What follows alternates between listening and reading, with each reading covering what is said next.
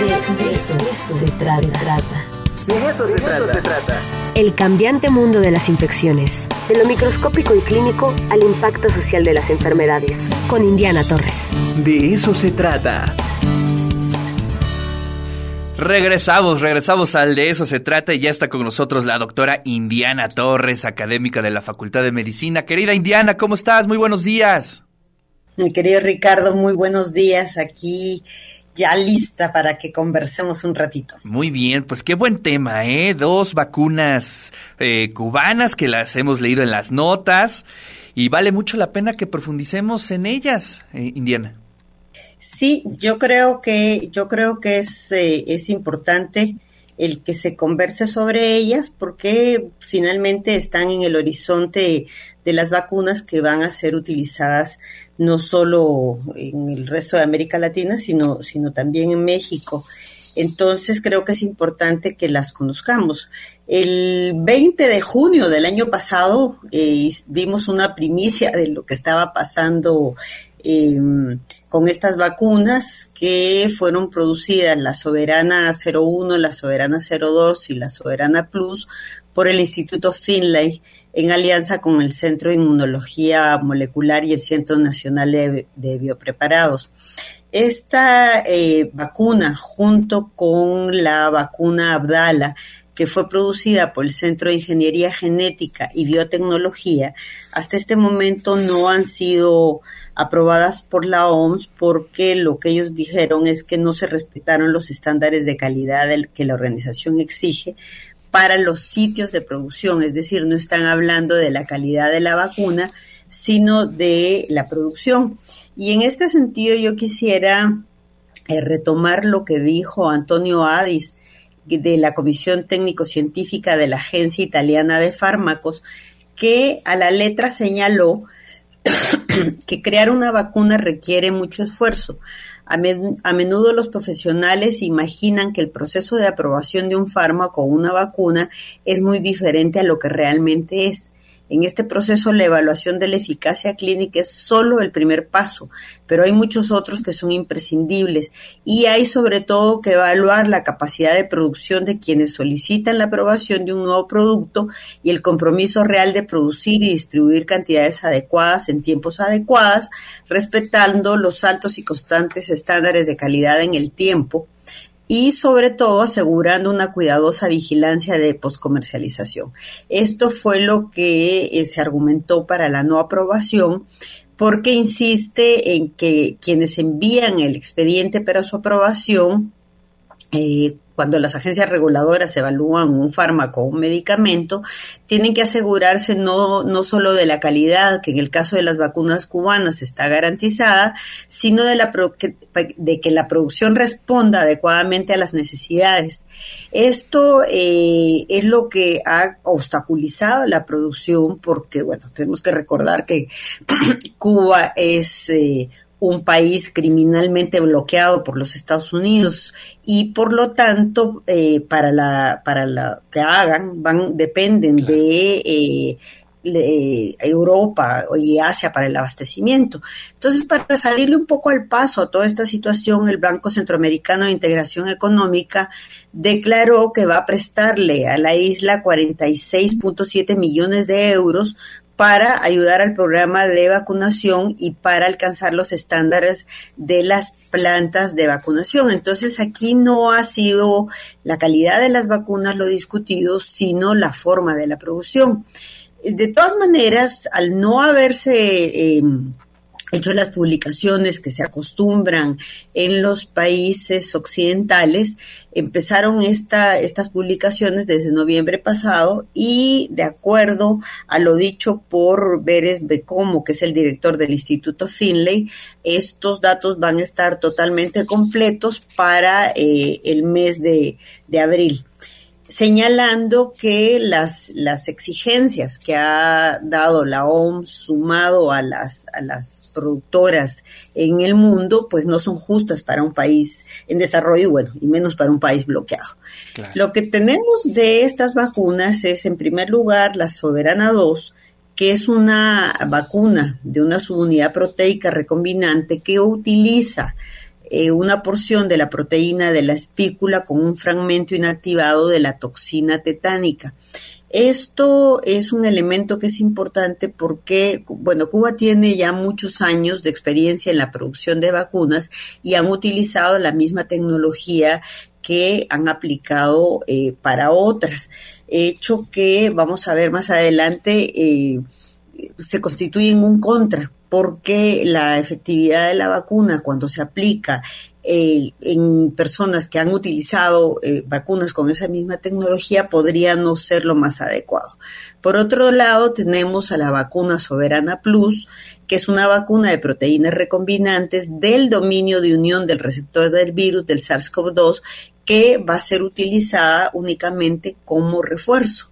Estas eh, dos vacunas tuvieron sus publicaciones en MedRevix que eh, lo que indica es que en los aplicados en los días 0, 28 y 56 tienen una eficacia del 92.4%.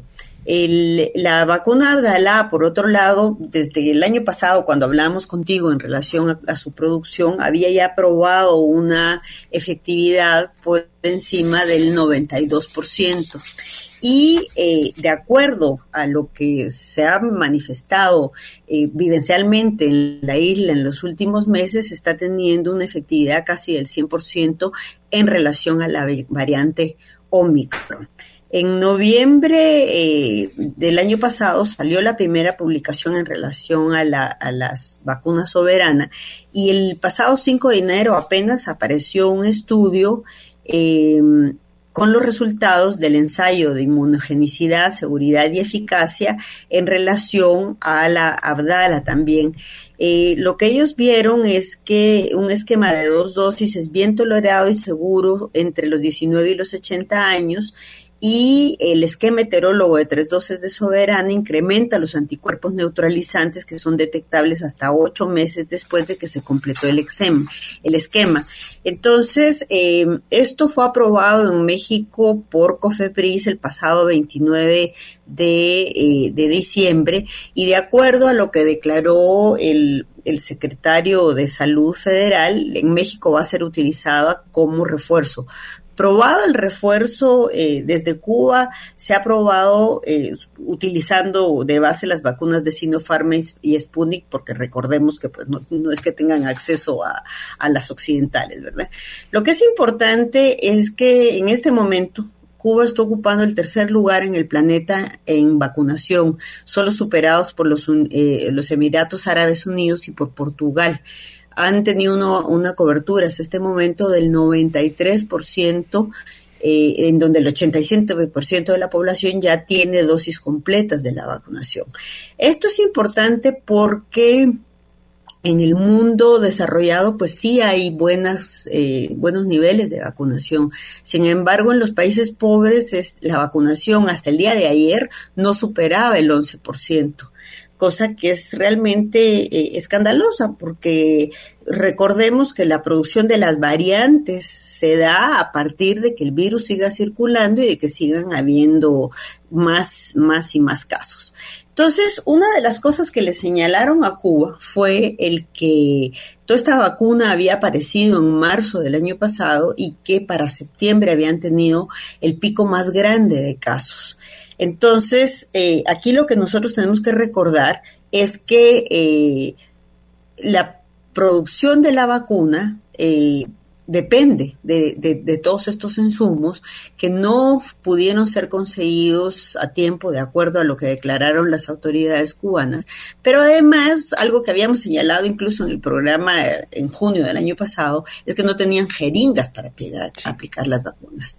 Entonces, eh, cuando esta situación se estaba dando en septiembre pasado en Cuba, Biden dijo que sí, que les podían dar vacunas, pero que condicionaba la aplicación de las vacunas a la intervención internacional, a lo que el presidente cubano le contestó, bueno, si está tan preocupado por la situación de la enorme cantidad de casos que están habiendo en Cuba, eh, pues cesen el bloqueo, ¿verdad?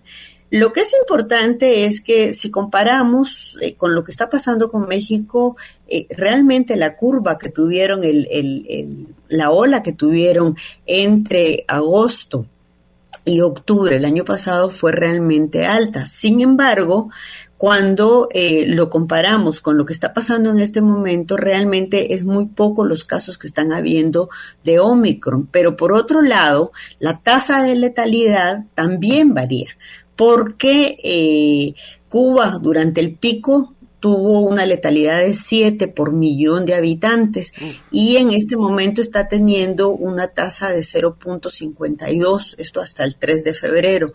Quiere decir entonces que cuando ya pudieron vacunar a la población, porque hubo un retraso de varios meses en poder lograrlo, finalmente se ha batido lo, el efecto que finalmente la, estamos esperando que la COVID está teniendo.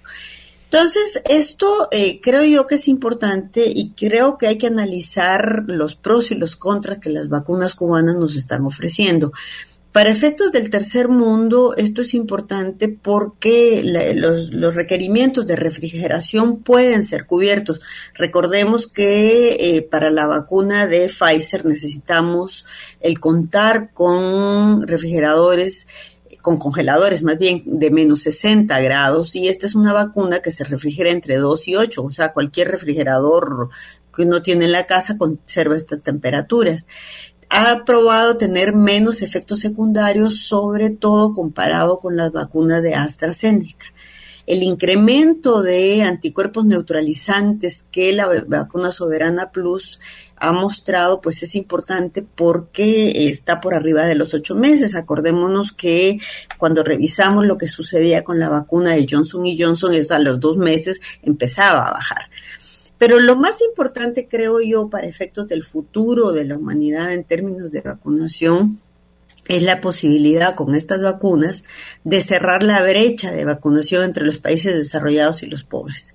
Esto eh, ha sido probado ya en 42 estudios para efectos de efectividad y, lo que resta pues es la capacidad de producción que puedan tener.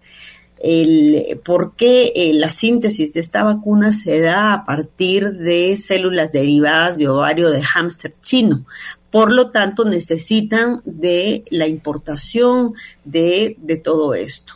Y lo que te decía hace un momento, parece que son menos efectivas en personas que tengan antecedentes de vacunas de la misma tecnología. Por ejemplo, eh, la vacuna contra neumococo que ellos aplicaron en a todos los adultos mayores, abatiendo lo que estaba produciéndose de neumonías en relación al germen que la, que la produce pero eh, en este momento sí está en duda para esas personas que fueron vacunadas con la misma tecnología la efectividad que vaya a tener eh, la vacuna. Quiere decir que eh, en puertas tenemos realmente posibilidades y que depende del bloqueo, finalmente, el que puedan seguirlas produciendo para que podamos seguir adelante tratando de comprar esta que es bastante más barata, la que tenemos eh, en el resto del, del espectro de vacunas. Bueno, eso era lo que tenía para hoy, qué, narrativa, porque en, casi todos los casos que nos llegan de Cuba en relación a la ciencia, en relación a educación, no deja de sorprendernos cómo eh, representan un punto de vista extraordinario a las tendencias, a los caminos andados, ¿no? Siempre Cuba pone un ejemplo en ese aspecto y a pesar del bloqueo y a pesar de las condiciones económicas, todo, eh, pues están dando otro ejemplo más, ¿no? Dos vacunas, además, eh, súper, súper, súper, eh, eh, digamos, a veces cuesta trabajo entender cómo en un país tan pequeño, ¿no? Obviamente su nivel de educación es tan alto, las condiciones de investigación también, y de pronto en otros países, este, con más gente, pues no podemos llegar a esos, a esos niveles, ¿no? Interesante y sobre todo creo que hay que subrayar el tema del bloqueo, eh, que es un tema que en verdad este, lastima muchísimo y que de pronto ya lo vemos muy mm, natural, entre comillas, ¿no? Y creo que siempre hay que poner ese dedo eh, en la llaga, este indiano. Sí, sí, yo creo que la, que la base de, de, los problemas que los cubanos enfrentan están en eso. Tenemos que recordar, por ejemplo, cuando este pico que se, que se presentó en el mes de, septiembre tuvo una utilización política, porque efectivamente ese pico se dio cuando menos recursos tenían para poder responder incluso a la, a la salud de los propios cubanos. Pero queda claro que a pesar de esto, pues son cinco vacunas las que han, las que han propuesto hasta este momento momento y los países latinoamericanos bastante más ricos pues no hemos logrado tener lo mismo. Bueno, ya México está con la con la vacuna patriota, podemos conversar de esta vacuna en otro momento, pero realmente en condiciones muy desiguales están haciendo un esfuerzo y dándole un ejemplo al mundo. Así es. Bueno, Indiana, pues muchísimas gracias por tu columna, te mandamos un fuerte abrazo y que tengas una excelente clase. Un abrazo, Ricardo, y nos conectamos la próxima semana. Saludos a todo el auditorio. Pues ahí están las palabras de la doctora Indiana Torres, académica de la Facultad de Medicina.